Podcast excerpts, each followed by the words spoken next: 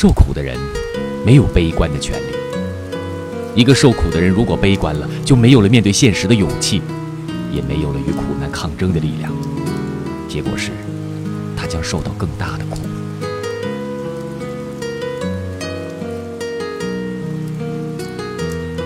受苦的人没有悲观的权利。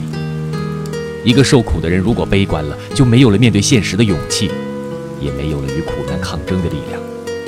结果是，他将受到更大的苦。